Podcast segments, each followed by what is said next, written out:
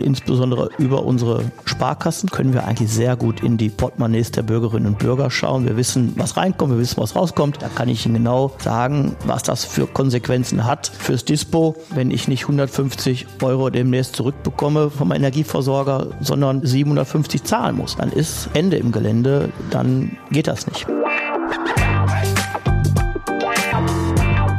Die Wirtschaftsreporter. Der Podcast aus NRW.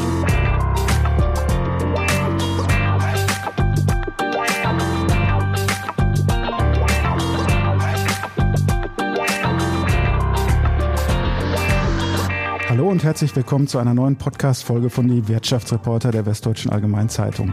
Mein Name ist Ulf Meinke und ich bin Wirtschaftsredakteur der WAZ. Bei mir ist Thomas Kufen, der Oberbürgermeister der Stadt Essen. Schön, dass Sie da sind, Herr Kufen. Sehr gerne, ich freue mich drauf. Ja, herzlich willkommen. Wir sitzen hier zusammen im Essener Verlagshaus der Funke Mediengruppe und wir möchten über ein Thema sprechen, das uns alle betrifft.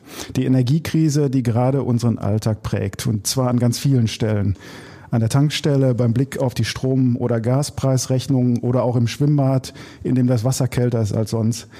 Wir haben Herrn Kufen unter anderem auch deshalb eingeladen, weil er der Oberbürgermeister von Deutschlands Energiehauptstadt ist. Das zumindest kann man mit Fug und Recht von Essen behaupten. Denn aus Essen werden die beiden größten deutschen Energieversorger gesteuert, E.ON und RWE. Und auch Deutschlands größter Gaspipeline-Betreiber OGE hat seinen Sitz hier. Hinzu kommen die vielen Großverbraucher, Ivonik und ThyssenKrupp, um nur zwei zu nennen. Herr Kufen ist ähm, bei ganz vielen Themen nah dran, äh, wenn es um Energie geht, nicht nur als Chef der Stadtverwaltung, sondern auch als jemand, der die Energiebranche kennt und hier Funktionen übernommen hat. War als Aufsichtsrat ähm, von RWE und als Aufsichtsratschef der Stadtwerke Essen und auch als Kuratoriumsmitglied des Ivanek Großaktionärs RG Stiftung ja über den großen Unternehmen und Arbeitgebern, aber auch über uns ähm, als Menschen, die wir in Privathaushalten leben, schwebt ja die Frage, wie kommen wir durch den Winter und was heißt das für uns persönlich? Herr Kufen, was heißt das denn für Sie persönlich? Haben Sie schon Ihr Verbrauchsverhalten geändert? Duschen Sie kürzer oder kälter? Ich erinnere mich dann an Games of Thrones, äh, Winter is Coming. Aber als ich die Serie geschaut habe, habe ich sicherlich ganz andere Assoziationen als aktuell. Wenn ich jetzt an den Winter denke, macht es mir doch große Sorgen, die Heizperiode 22, 23 und übrigens auch darüber hinaus. Mhm. Denn ähm, auch wir als Stadtverwaltung, als großer Arbeitgeber wollen Vorbild sein und gehen mit gutem Beispiel voran. Wir haben ein Maßnahmenpaket auf den Weg gebracht, Raumtemperaturen zu senken, Beleuchtung zu reduzieren, zu schauen in jedem Dienstzimmer, wo sind Elektrogeräte noch angeschlossen, die wir gar nicht brauchen. Insofern, es gibt viele Maßnahmen, von vielen bekommen die Bürgerinnen und Bürger gar nichts mit, wenn es am Ende um die Temperatur im Schwimmbad geht oder die Duschen nur noch kalt eingestellt sind. Dann erleben wir auch ähm, Zustimmung und Verständnis, manchmal aber auch Verärgerung und Unverständnis. Auch das merken wir dann eins zu eins in den Reaktionen. Mhm. Bekommen Sie da viel Post von Leuten, die sagen, das kann doch nicht sein, dass es so kalt ist im äh, Schwimmbad? Nein, also erstmal, wir hatten ja eine sehr gute, fantastische Freibad-Saison. Insofern stelle ich mich erst auch darauf ein, wenn die Temperaturen sich draußen auch verändern.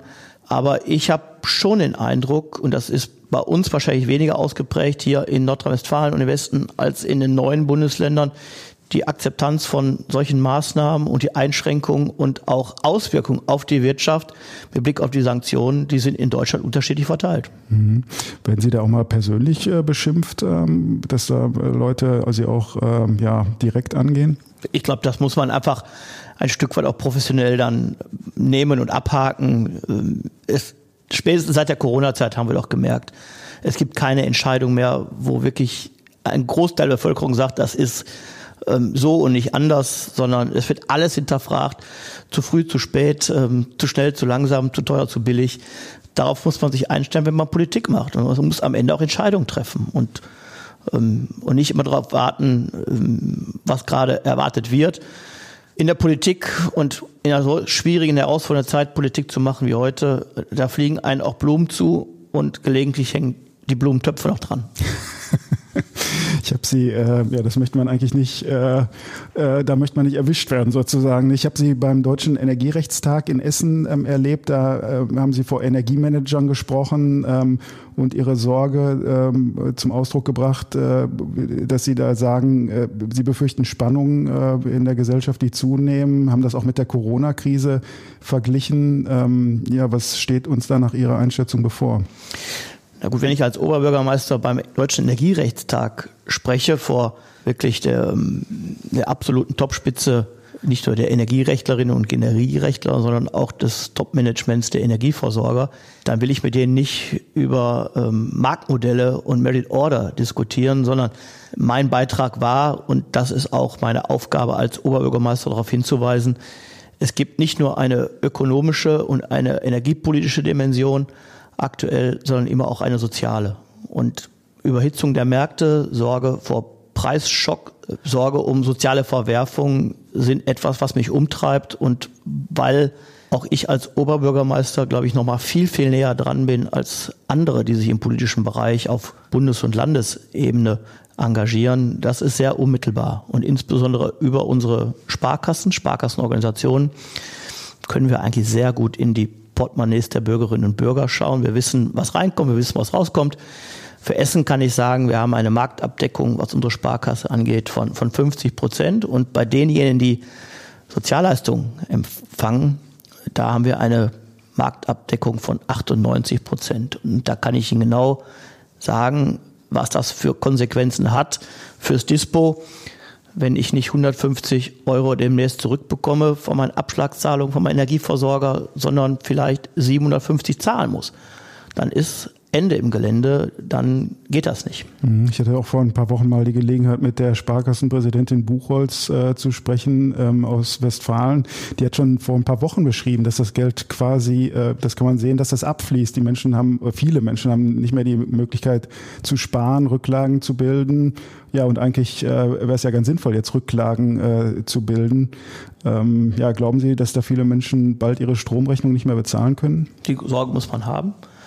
Übrigens nicht bei denjenigen, die im Leistungsbezug sind, sondern gerade bei den knapp drüber Haushalten, die alle selbst bestreiten müssen, die kleinen Einkommen. Vielleicht als Beispiel die ähm, alleinerziehende Mutter, die bei uns Busfahrerin ist bei der Ruhrbahn.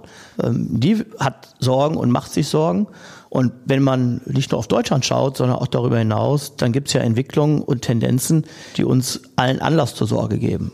Aktuell Großbritannien, da ist die Prognose für nächstes Jahr bei einem durchschnittlichen Einkommen von 23, 24.000 Pfund im Jahr, rechnet man mit einem jährlichen Energieverbrauch an Kosten von 7.000 Pfund. Ähm, da kann man sich ja ausrechnen. Ein Drittel geht drauf fürs Wohnen, ein Drittel für Lebensmittel und dann habe ich meine Stromrechnung noch nicht ganz bezahlt. Ähm, aber darüber hinaus habe ich gar kein Geld mehr. Also nicht für den Urlaub, nicht für, für Bildung, nicht für Sport, nicht für das kleine Geschenk, nicht für die Weihnachtsfeier. Und das ist etwas, das ist in Großbritannien, das hat ja nichts mit der einseitigen Abhängigkeit von russischem Gas zu tun, sondern das zeigt, wie überhitzt und aufgeladen die Energiemärkte zurzeit sind. Und ähm, deshalb brauchen wir klare und entschiedene Antworten der Politik, von Bundes- und Landespolitik und die sozialen Härten müssen abgefedert werden, damit wir als Gesellschaft beieinander bleiben. Mhm. Jetzt hatten wir ja äh, im September, Anfang September, äh, den Bundeskanzler Olaf Scholz hier äh, in Essen. Sie waren auch bei dem äh, Besuch äh, zugegen. Welchen Eindruck äh, hat Herr Scholz auf Sie gemacht? Hat er die Lage im Griff? Na gut, Herr Scholz ist erstmal sehr hanseatisch rübergekommen, wie man ihn auch im Fernsehen ganz oft erlebt. Da hat auch das ähm, Ruhrgebiet, der Ruhrgebiet-Charme des Publikums nicht ähm, wesentliche Veränderungen herbeigeführt. Es ist eine ernste Lage und ich erwarte dann auch, dass ein Bundeskanzler da nicht als Lachsack durch die Gegend läuft. Ähm, aber die Regierung muss am Ende liefern. Und wenn ich schaue, dass ja ähm, schon im März eine Energiepauschale für jeden angekündigt wurde, auf meinem Konto ist sie noch nicht. Jetzt haben wir schon ähm, September. Und da muss ich ehrlicherweise fragen, wenn ich jetzt demnächst wahrscheinlich dann 300 Euro für meine Stromrechnung als Ergänzung bekomme, dann muss ich sagen, äh, als Essener Oberbürgermeister brauche ich diese 300 Euro nicht. Aber ich kenne sehr viele in Essen, die brauchen nicht 300 demnächst, sondern die brauchen 600 oder 900. Und deshalb finde ich übrigens sehr sympathisch und will mich da auch gerne anschließen. Es gibt mittlerweile nicht nur unter Oberbürgermeistern, auch unter Sparkassenchefs oder ähm, Vorstandsmitgliedern von Stadtwerken, die sagen, lass uns zusammenschmeißen, wir sammeln die 300 Euro bei all denen ein, die es gar nicht brauchen und helfen damit ähm, ganz unauffällig. Ähm, das finde ich sehr sympathisch, das ist die Solidarität. Zeigt aber auch, ähm, die Gießkanne ist es nicht. Wir brauchen sehr zielgenaue Hilfen, gerade für einkommensschwache Familien, damit sie gut durch den Winter kommen. Die neue NRW-Wirtschaftsministerin ist ja noch weitergegangen bei diesem besagten Energierechtstag und hat da so quasi im Rausgehen dann noch äh, den Energiemanagern zugerufen, Leute, verzichtet, wenn ihr äh, Stadtwerke-Vorstände seid, mal in diesem Jahr auf euren Bonus. Ähm, die Krise ist groß. Sie sind ja sogar ähm, Aufsichtsratsvorsitzender der Stadtwerke Essen. Würden Sie sowas von Ihren Vorständen erwarten, dass sie kommen, hey Chef, ich möchte meinen Bonus nicht? Also ehrlicherweise, wir hatten vergleichbare Fälle in Essen und die haben wir auch gemeinsam gut ähm, entschieden. Ähm, als in Corona-Zeit ähm, keine Messen stattfinden konnten, hat natürlich der Messechef auf seinen Bonus verzichtet, weil ähm, finanziell sind wir gut durchgekommen mit Corona-Hilfen, aber ob, es fanden keine Messen statt und die Mitarbeiter waren in, in Kurzarbeit. Deshalb hat mein Messechef hier in Essen gesagt, er verzichtet auf diesen Bonus im letzten und in diesem Jahr ich glaube, eine ähnliche Haltung wird sich auch bei den Stadtwerkgeschäfts durchaus durchsetzen. Mhm. Jetzt ähm, haben wir über Herrn Scholz gesprochen. Der hat ja dann ein paar Tage, nachdem er in Essen war, zusammen mit der Bundesregierung ein Paket äh, vorgelegt, äh, ein Bündel äh, von, ja, wie man immer so schön sagt, Maßnahmen. Aber konkret heißt das mehr Kindergeld, höheres Wohngeld äh, für Geringverdiener, Einmalzahlungen für Studierende und Rentnerinnen und Rentner beispielsweise. Da sind auch noch andere Sachen drin, über die wir vielleicht noch gleich sprechen. Äh, reicht das aus, dieses Paket? Also hört sich erstmal groß an, 65 Milliarden ist ja eigentlich nichts. Ähm, aber auch da ist es ähm, immer so wie im Leben, man muss das Kleingedruckte achten. Ähm, es sind weder die Ausgabenseiten klar und die Einnahmenseiten sind noch viel unklarer. Denn ob Zufallssteuer oder Abgabe oder ähnliches, das wird sich erst noch bewahrheiten. Denn als ich gelesen habe, es soll auf europäischer Ebene eine Einigung erfolgen, habe ich sagen, naja, dann reden wir nicht über diesen Winter, dann wahrscheinlich über einen, der später kommt. Ich glaube, wir brauchen jetzt schnell und präzise Antworten. Jetzt nochmal zu der ähm, Energiepauschale, die jetzt auch ähm, Studierende und Rentnerinnen und Rentner bekommen soll. Ja, da wird, wurde es das nachgeholt, was im März versäumt wurde mein Eindruck ist auch darüber, hat die SPD zwei Landtagswahlen verloren und man fürchtet jetzt auch bei der Niedersachsen-Wahl ähm, zum dritten Mal dort Schaden zu nehmen. Ähm, die Einmalpauschalzahlung ist es nicht und vor allen Dingen nicht an alle. Ähm, so wie bei der Einmalpauschalzahlung Oberbürgermeister das Geld bekommen, gibt es vielleicht auch den einen oder anderen Rentner oder Rentnerin, die zusätzliche Einnahmen hat aus Vermietung und Verpachtung, die werden sich auch fragen, ob sie denn die richtigen Adressaten eigentlich sind, während wir wirklich viele insbesondere Frauen mit kleinen Renten haben, ähm, die die 300 Euro jetzt gut einsetzen können, aber die werden im Zweifel auch weg sein, wenn die Stromrechnung kommt. Mhm. In diesem Paket äh, der Bundesregierung ist auch äh, ein Punkt, äh, der wird so unter der Rubrik Zufallsgewinne ähm, diskutiert. Also da soll Geld abgeschöpft werden bei den Energieerzeugern. RWE haben wir ja direkt vor der Haustür. Ich habe es erwähnt, Sie sind auch im Aufsichtsrat von RWE. Ähm, ja, ist das eine gute Idee, da das, was da Zufallsgewinne genannt wird, den Unternehmen wegzunehmen? Ich glaube, da gibt es schnell auch eine Verständigung. Es muss nur rechtssicher sein und es muss klar sein, was genau gemeint ist. Es ist ja jetzt offenbar keine Übergewinnsteuer, ähm, was wahrscheinlich auch genau ähm, man sich anschauen muss, was ist Gewinn. Ja, wird jetzt wahrscheinlich auch ein Streit darüber geben können, was ist Zufall. Mhm. Und ich hoffe, dass die Bundesregierung jetzt etwas sorgsamer arbeitet als bei der Gasumlage, wo ja auch Leute profitiert haben, die man eigentlich nicht im Fokus hatte. Mhm. Also es ist so, wenn man mit der Gießkanne unterwegs ist, ist es eben nicht alles treffgenau. So fürchte ich es diesmal auch wieder. Wir haben ja im Grunde zwei große Fragestellungen, äh, wenn wir über die Energiekrise sprechen, also mindestens zwei, nämlich Preise und Versorgungssicherheit. Ich würde gerne nochmal auf das Thema Versorgungssicherheit zu sprechen kommen. Sie kriegen ja ganz viel mit hier in Essen. Also ich habe gesagt, äh, die äh, Akteure, die Wesentlichen, die auch hier die Energiekrise zu managen haben, sind ja in der Stadt und es werden ja Gespräche geführt. Was ist so Ihr Eindruck? Ähm, was sagt Ihr Bauch und was sagt vielleicht der Kopf? Ähm, kommen wir ordentlich durch den den Winter mit genug Gas in der Stadt Essen? Also die Gasspeicher sind voller als zuvor. Das ist gut. Die Anstrengung müssen wir weiter unternehmen. Wir haben uns auf 20 Prozent Einsparung verständigt. Da müssen wir jetzt liefern. Das heißt nicht, dass nichts geht, sondern dass jeder Einzelne einen Beitrag zu leisten hat und auch leisten kann. Und ressourcenschonender Umgang war übrigens auch schon vorher richtig und wichtig. Und die zusätzliche Sensibilisierung der Bürgerinnen und Bürger macht da Sinn. Da kann auch jeder schauen, was er noch zusätzlich leisten kann. Also Beispiel.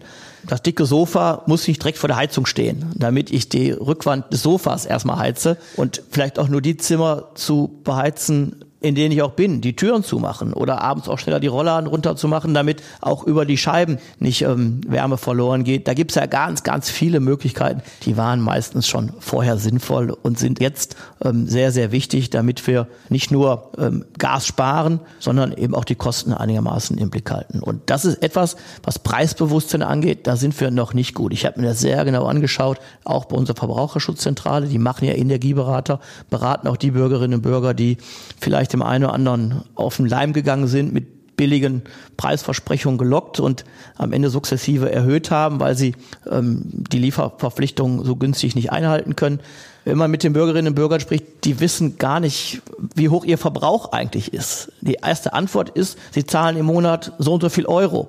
Aber was für eine Heizung im Keller ist oder wie hoch der Verbrauch wirklich im Jahr ist, das ist schon etwas für Spezialisten und Feinschmecker. Ja, und unsere Stromrechnungen sind auch nicht so angelegt, dass das jeder sofort erkennen kann. Aber das Bewusstsein muss ähm, der Fernseher den ganzen Tag laufen oder der Klassiker, man kauft sich einen neuen ähm, Kühlschrank, ähm, einen der höchsten Energieklasse und der alte Kühlschrank landet im Keller und da wird das Bier gelagert. Dann hat man plötzlich nicht nur einen neuen, sondern einen neuen und einen alten. Das sind doch genau die Klassiker, wo wir bewusst dann schaffen müssen, dass das äh, Stromfresser sind, Energiefresser sind, die wir uns jetzt einfach sparen müssen, im wahrsten Sinne des Wortes. Aber, letzter Gedanke, ähm, bei all dem, was jetzt auf den Weg gebracht wurde von der Bundesregierung, haben sie leider eine Gruppe vergessen. Das sind die Stadtwerke. Wir brauchen auch in Zukunft, gerade für das Gelingen der Energiewende, starke, leistungsfähige Stadtwerke, die vor Ort mit Solargenossenschaften, mit ähm, Contracting die Dinge nach vorne bringen, die uns in der Energiewende so wichtig sind. Aber es gibt keinen Schutzschirm für Stadtwerke. Es gibt keine Sensibilitäten für das Thema der Stadtwerke, aber irgendeiner wird liefern müssen, Gas und Strom. Und er wird auch dann Gas und Strom liefern müssen, wenn nicht klar ist, ob die Rechnung auch bezahlt wird, später oder vielleicht gar nicht. Und deshalb müssen wir gucken, dass wir über diese Frage nicht ähm, Stadtwerke in die Insolvenz äh, schicken, die uns am Ende bei den großen wichtigen Aufgaben der Klimaneutralität und der Energiewende dann fehlen werden. Und deshalb mein dringender Appell auch an Bundespolitik, ähm, die Stadtwerke im Fokus zu behalten, denn sie sind Schrittmacher der Energiewende und brauchen wir jetzt, um auch den sozialen Frieden mit zu garantieren. Wenn, ähm, ich sage jetzt mal, die Politik, jetzt haben wir einen äh, Vertreter der Politik hier vor Ort ähm, zum Energiesparen aufruft, ist das ja manchmal ein, ein Stück weit zweischneidig. Äh, da äh, passiert ja auch was im Kopf bei den Leuten. Einerseits, wenn sie darüber nachdenken, manchmal äh, erzeugt es vielleicht auch allergische Reaktionen und dann wird dann darüber äh, geschimpft, dass beispielsweise der baden-württembergische Ministerpräsident Kretschmann sagt, äh, Leute, holt eure Waschlappen raus, die waren früher auch äh, gut und sinnvoll. Also man muss gucken, dass man nicht albern wirkt. Ich mache die Erfahrung auch. Wenn ich mein Beispiel mit den Fenstern und den Türen erzähle und Sofa direkt vor der Heizung, ja, dann stöhnen die einen, aber sagen, haben wir noch nie gemacht und ist doch klar, wird ja nicht blöd. Und andere merkt man, da hat man was ausgelöst und gehen jetzt nach Hause und gucken mal, wie groß ist denn der Abstand zwischen der Heizung und dem Sofa wirklich. Also ähm, die Antworten für alle wird es nicht geben, weil es gibt auch viele, die vorher schon sehr, sehr vernünftig und sehr nachhaltig gewirtschaftet haben. Insbesondere habe ich den Eindruck, dass es für die Älteren in unserer Gesellschaft ähm, gilt, nicht nur weil sie den Euro zweimal umdrehen müssen, sondern weil es vor allen Dingen auch geprägt ist, auch durch eigene Nachkriegserfahrung, eine Generation ist, die vielleicht auf Nachhaltigkeit und das ähm, Energiesparen besonderen Wert legt. Da wird nicht jedes Jahr der Wintermantel gekauft, der wird auch mal fünf oder zehn Jahre getragen. Und das, es gibt ein, ein Geräusch, ähm, Herr Meintl, ich weiß nicht, ob Sie das auch kennen, von meiner Großmutter. Das ist das Geräusch, wenn das Messer acht bis zehnmal über die Butterfolie kratzt, weil es darf nichts verloren gehen. Das finde ich systematisch für viele der Nachkriegsgenerationen, die ähm, sich wirklich ähm, am Riemen reißen, nachhaltig denken, sparsam sind und die müssen wir im Blick behalten, dass die jetzt über die steigenden Energiekosten nicht am Ende diejenigen sind, die ähm, in der kalten Wohnung sitzen. Sie haben ja vorhin auch wieder das äh, 20 Prozent Einsparziel benannt. Ähm, das ist mutmaßlich ja auch eine Schätzzahl. Wir wissen ja auch manches nicht, äh, was passieren kann im Winter. Wir wissen nicht, wie warm oder kalt wird es im Winter. Hoffentlich kommen die LNG-Terminals. Wir wissen wirklich nicht, wie viel die Russen liefern werden. Ich meine, wahrscheinlich ja nichts. Ne? Auch von den 20 Prozent geht man ja noch auch von der Lieferung russischen Gases aus. Wenn wir bei Null sind, dann ähm, ist eins der Hauptmaßnahmen, die die Politik aktuell macht, auf gutes Wetter im Winter zu hoffen. Das ist eigentlich zu wenig. Aber ist im Umkehrschluss, wenn man sagt, diese 20 Prozent sind erforderlich, äh, nicht auch äh, die Konsequenz, wenn wir diese 20 Prozent Einsparung nicht erreichen, dann äh, reicht es vielleicht auch nicht, um die Versorgung über den Winter zu sichern? Also es gibt ja Szenarien, die möchte ich gar nicht aussprechen. Auf die bereiten wir uns übrigens alle in allen Städten vor. Das erinnert aber so ein bisschen an de Maizière, ja, ja. der mal gesagt hat, diese äh, Nachricht könnte Sie verunsichern. Teile meiner Antworten würden ja. Sie verunsichern. Ja, das ist leider so.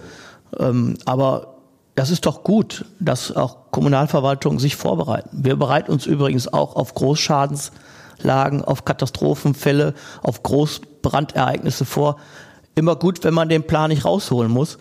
Ähm, aber es ist doch besser, wir sind vorbereitet. Mhm. Aber wir müssen nicht jeden Tag jede Detail ähm, erzählen, sondern man kann, die Bürgerinnen und Bürger können sehr zuversichtlich und auch sehr stolz auf die Leistungsfähigkeit der Kommunen sein, wie wir es in der Corona-Zeit ja auch gezeigt haben. Also es gibt Pläne dafür die Situation, dass es äh, an manchen Stellen in der Stadt kein Gas mehr gibt. Es gibt Pläne, dass wir auch auf Gasmangellage entsprechend reagieren. Und natürlich ähm, wissen wir auch, das sind Szenarien, auf die wir uns vorzubereiten haben. Ähm, die Stadtverwaltung, was machen Sie da ganz konkret? Ähm, wenn Sie sagen 20 Prozent einsparen, ist das quasi auch das Ziel, was Sie sich als Stadt äh, gesetzt haben? Also sprich auch in öffentlichen Gebäuden, regeln Sie da die Temperatur runter? Vielleicht können Sie mal so ein paar Beispiele nennen. Ja gut, das ist ja auch in der Arbeitsstättenschutzverordnung geregelt, 19 Grad. Ähm, wir beheizen nicht mehr die Gemeinschaftsräume, die man nicht braucht. Die Schulen sind ausgenommen. Auch da wird man sich perspektivisch fragen müssen, wenn es zu weiteren Mangellagen kommt, ist das so richtig? Da gibt es ja auch Flure, da gibt es ja auch ähm, entsprechende Gemeinschaftsräume, die man vielleicht so nicht braucht äh, bei der Beheizung. Aber ähm, das ist eher etwas für, für, für weitere Schritte, wenn sie ergriffen werden müssen. Dazu kommt, die 20 Prozent ist natürlich unser Ziel, das wollen wir erreichen. Aber die Messbarkeit dieser 20 Prozent ist unheimlich schwierig, weil bei manchen Gebäuden kann man nicht die einzelnen Räume runterregulieren. Man könnte es auch nicht messen. Wir müssen uns darauf verlassen, dass die Mitarbeiterinnen und Mitarbeiter das wirklich auch vor Ort tun und am Wochenende genau runtergedreht haben, die Heizung.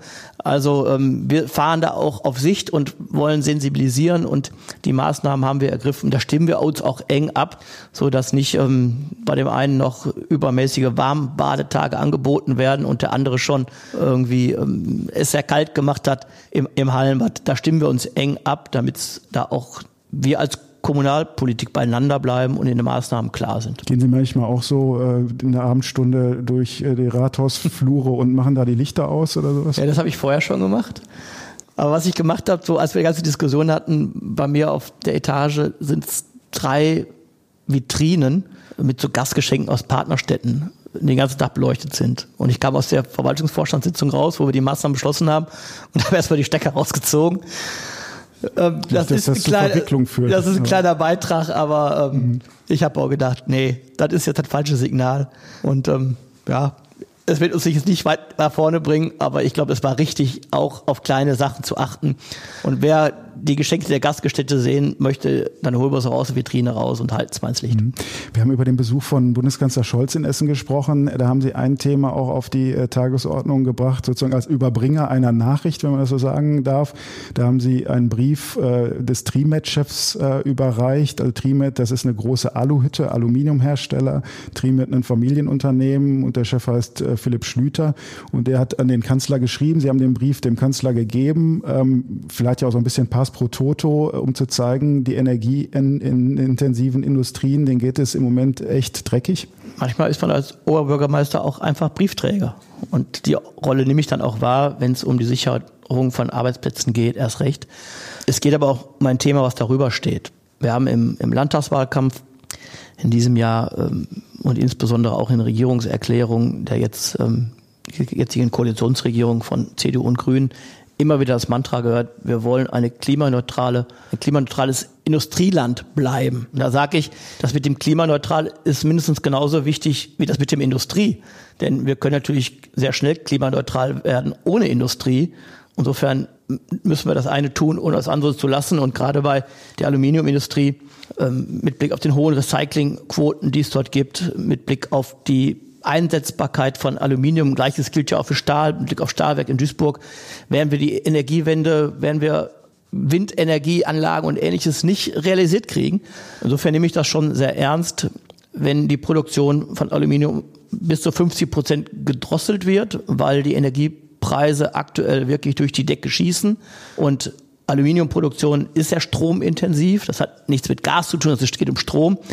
Aber wir wissen dass wir gehen ja nicht nur auf eine Gaskrise zu, sondern auch auf eine Stromkrise. Insofern war mir das wichtig. Vor allen Dingen habe ich dann doch überrascht und auch, ja, auch ärgerlich gemacht, dass da, wo jetzt Trimet als heimischer ähm, Aluminiumlieferant nicht zum Zug kommt, an die Stelle russisches Aluminium auch von russischen Staatsbetrieben tritt, weil die EU das Aluminium aus Russland ausgenommen hat von der Sanktionsliste. Das habe ich nicht verstanden. Also äh, die Energiepreise steigen aufgrund der Sanktionen. Äh, Aluminium aus Essen kann nicht geliefert werden, dann kommt es aus Moskau. Also ich finde das schon Fall für den Bundeskanzler und den Brief habe ich gerne übergeben. Aluminium ist ein Werkstoff, ähnlich wie Stahl. Sie haben ThyssenKrupp äh, gerade erwähnt. Ähm, wir haben natürlich die große äh, Produktionsstätte in äh, Duisburg, aber wir haben natürlich die ThyssenKrupp-Zentrale hier in Essen. Äh, Frau Merz hatten wir auch unlängst hier mal in der Redaktion, die hat äh, ganz munter auch erzählt, dass sie bei Ihnen zu Gast war, erstmal ein äh, Bier angeboten bekommen hat. das ist äh, Biertrinkerin. Ja, das hat sie dann auch sehr zu schätzen gewusst, wie sie. Das war ein Stauder, bevor Sie fragen. ja, ist, sagen wir, angesichts der äh, Dimension von äh, Krisen äh, können wir uns mit Nebensächlichkeiten dann an der Stelle kaum befassen. Aber die, die Lage von ThyssenKrupp ist natürlich auch sehr ernst und ähm, die haben es auch mit den äh, steigenden Energiepreisen zu tun. Äh, sind auch in hohem Maße auf Gas äh, angewiesen. Sie waren letztens auch mal in Duisburg äh, und haben sich da ein Bild machen können. Ja, sind Sie in Sorge um ja eine Ikone der Industrie hier im Ruhrgebiet? Zum einen weiß ich natürlich um die um das Erbe und auch um die Last des Namen Krupp und ThyssenKrupp für meine Heimatstadt Essen, für die ganze Region auch den Stolz der Mitarbeiterinnen und Mitarbeiter, Kruppianer zu sein. Und das ist eine, ein, ein, ein, das sind Wackersteine im Rucksack auch von Frau Merz und ihrem Team. Und auf der anderen Seite weiß ich natürlich auch, wenn wir wirklich die Energiewende und die Klimaneutralität gestalten wollen, und zwar erfolgreich, sodass auch andere Länder sagen, wir machen das so wie die in Deutschland, dann ist das Überleben einer Aluminiumhütte oder einer Stahlfabrik der Lackmustest weil das sind Werkstoffe, die werden wir auch in Zukunft brauchen. Und die importieren wir entweder aus Ländern unter schlechteren Umweltbedingungen, unter schlechteren Arbeitsbedingungen, oder wir schaffen es hier, dass wir grünen Stahl produzieren oder eben auch heimisches Aluminium. Und deshalb ist es schon auch ein Faktor, ein Arbeitsplatzfaktor ohnehin, aber eben auch eine Frage des Prestiges, ob wir es wirklich hinkommen und ernst meinen mit dem klimaneutralen Industrieland. Mhm. Ähm in der Industrie ist äh, Erdgas im Moment von in hohem Maße von Bedeutung. Äh, sozusagen die Nachfolge auf eine Art, in, zumindest in vielen Prozessen, soll dann Wasserstoff sein.